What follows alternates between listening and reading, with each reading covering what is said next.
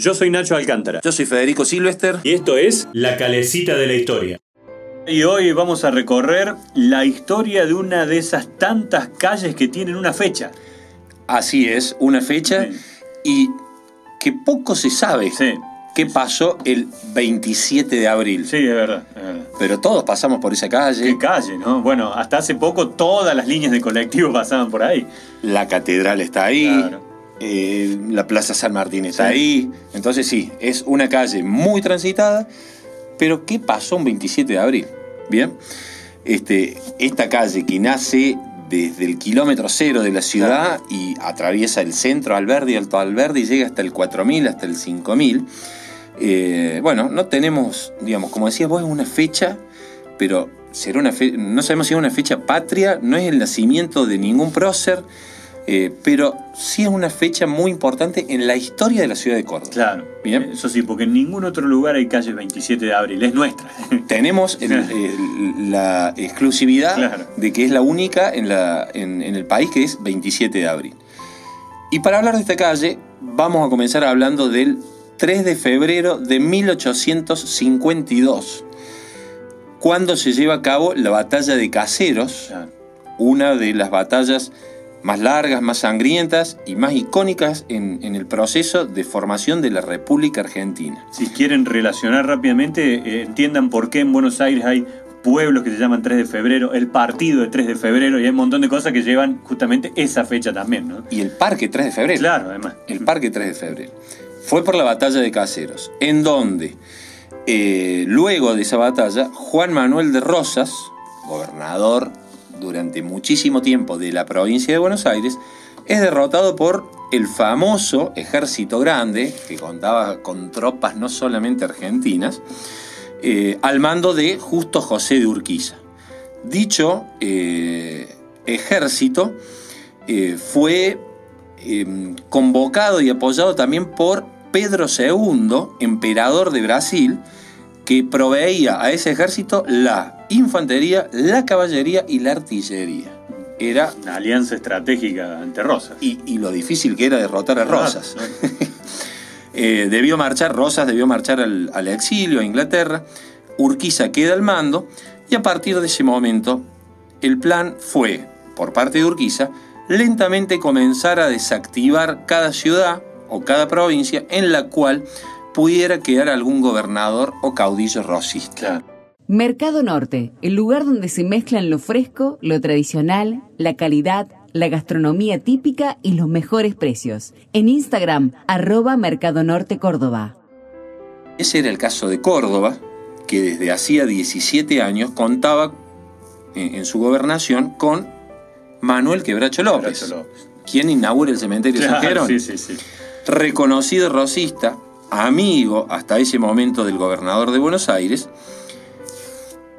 Y voy a usar una palabra que usaste vos en algún momento que es eh, se borocotizó. Porque López, luego de la derrota de eh, Rosas, quiere cambiar su imagen, revertir su destino y escribe lo siguiente. Ha llegado el momento de recobrar los impresceptibles derechos ajados y conculcados por más de 20 años por el infame déspota Juan Manuel de Rosas. Epa, qué cambio. De muy amigo, de íntimo amigo, a enemigo A acérrimo. Un acto camaleónico que de nada le sirvió. Entonces Urquiza eh, envía a un señor llamado Bernardo de Irigoyen a las provincias para que expusiera las nuevas ideas y el nuevo plan para la formación de la República. Bien, aquí en Córdoba, Quebracho López acepta esas condiciones, pero a medias, tampoco en un 100%. Renuncia, pero en su lugar nombra a José Victorino López, Su hijo. su hijo, exactamente, como el nuevo gobernador. Y este hecho, nombrar al hijo, a José Victorino López, es el que pone punto final a tantos años de la dinastía, llamémosle así, López en Córdoba. Y aquellos férreos opositores eh, al régimen de Quebracho López que solían reunirse en una vieja casona que estaba ubicada en las actuales esquinas de 25 de Mayo y Rivadavia, enfrente de, de la iglesia de la, Merced. de la Merced.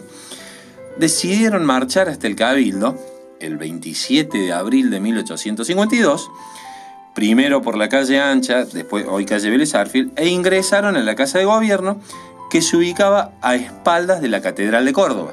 Bien, Donde Y- hoy está el- la estatua de Jerónimo Luis de Cabrera. la, la plazoleta del Claro. fundador, y allí se produce un tiroteo entre ambos bandos y se logra destituir a López, hijo en ese momento, pero que respondía a López padre, que ya estaba enfermo en su domicilio. Y como solía acostumbrarse, eh, un grupo de revolucionarios, algunos vecinos ilustres y funcionarios, debían nombrar al sucesor de López, que definitivamente ya no era más gobernador. Pero grande fue la sorpresa cuando se proclama el nombre de esta persona, el nombre del sucesor, que era Alejo del Carmen Guzmán, quien al día siguiente, el 28, para que no todo quede concentrado en el 27 de abril, sino que un día más tarde, el 28 de abril,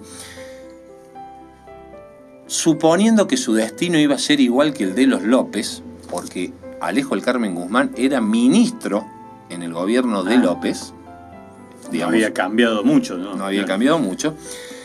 Eh, y pensando que corría la misma suerte, se fue a refugiar al, eh, a la iglesia de San Francisco, en la esquina actual de Entre Ríos y Buenos Aires. Pero para enorme sorpresa de Alejo del Carmen Guzmán, nada de eso sucedió, sino que por el contrario fue elegido el próximo gobernador de Córdoba. Yo siempre digo que es el hombre que en cuestión de segundos pasó del cadalso al sillón de la casa de gobierno. Claro, claro. Porque prácticamente de ser, digamos, muerto por esta revuelta, es electo gobernador. Se acomodó. Sí, se acomodó, exactamente. Eh, y así fue como la antigua calle Alameda, Claro. luego de transcurrida toda esta revuelta, pasó a llamarse 27 de abril en eh, homenaje, en honor a la finalización de más de 17 años de gobierno de Manuel Quebracho López. Y tengamos en cuenta que encima, más o menos, las acciones se dieron sobre la 27 de abril, porque la casa de gobierno estaba ahí. Marcharon Claro. por la calle Alameda, la calle ancha, y que hoy es la 27 Hoy de es la abril. 27 de abril. Exactamente. Y cuando pasen por ahí, hoy Gran Manzana, Super Manzana, todo ese espacio, recuerden entonces esta historia. La de Quebracho López y su este, sorpresivo suceso. La música se detuvo. La calecita poco a poco perdió el impulso hasta que deja de girar. Pero pronto nos encontramos para dar otra vuelta a la historia de Córdoba.